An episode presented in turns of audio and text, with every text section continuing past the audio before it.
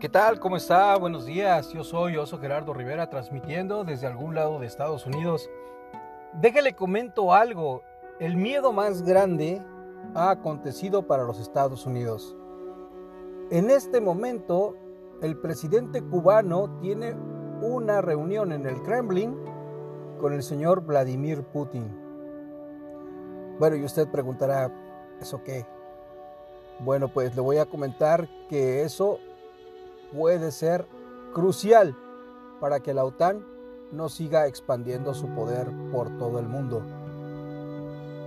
En los años 80 y en los años 70 y 80 Cuba fue muy importante después de la Segunda Guerra Mundial y le voy a decir por qué.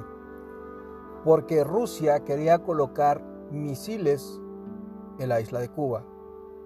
Y esto era para tener una base estratégica para bombardear a los Estados Unidos. Hoy por hoy eso puede ser posible. Se dice que está acompañando a Vladimir Putin en este momento en una junta muy importante donde él, en un discurso global, dio su punto de vista a favor de lo que está haciendo Rusia con Ucrania y también para detener a los Estados Unidos.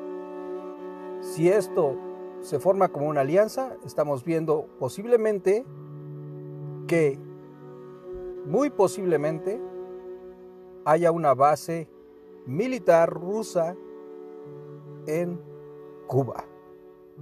Y eso sería el peor de los miedos y la amenaza más latente para los Estados Unidos y quizás hasta Panamá. Porque Panamá también forma parte de una alianza con Estados Unidos.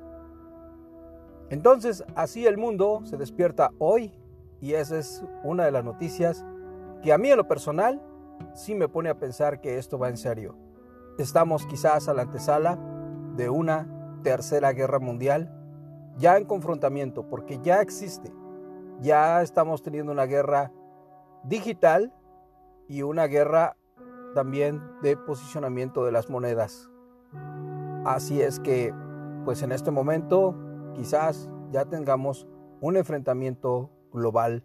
Si esto, si Rusia y Cuba hacen una alianza, es muy posible que estemos cerca de ver quizás un enfrentamiento global de armas.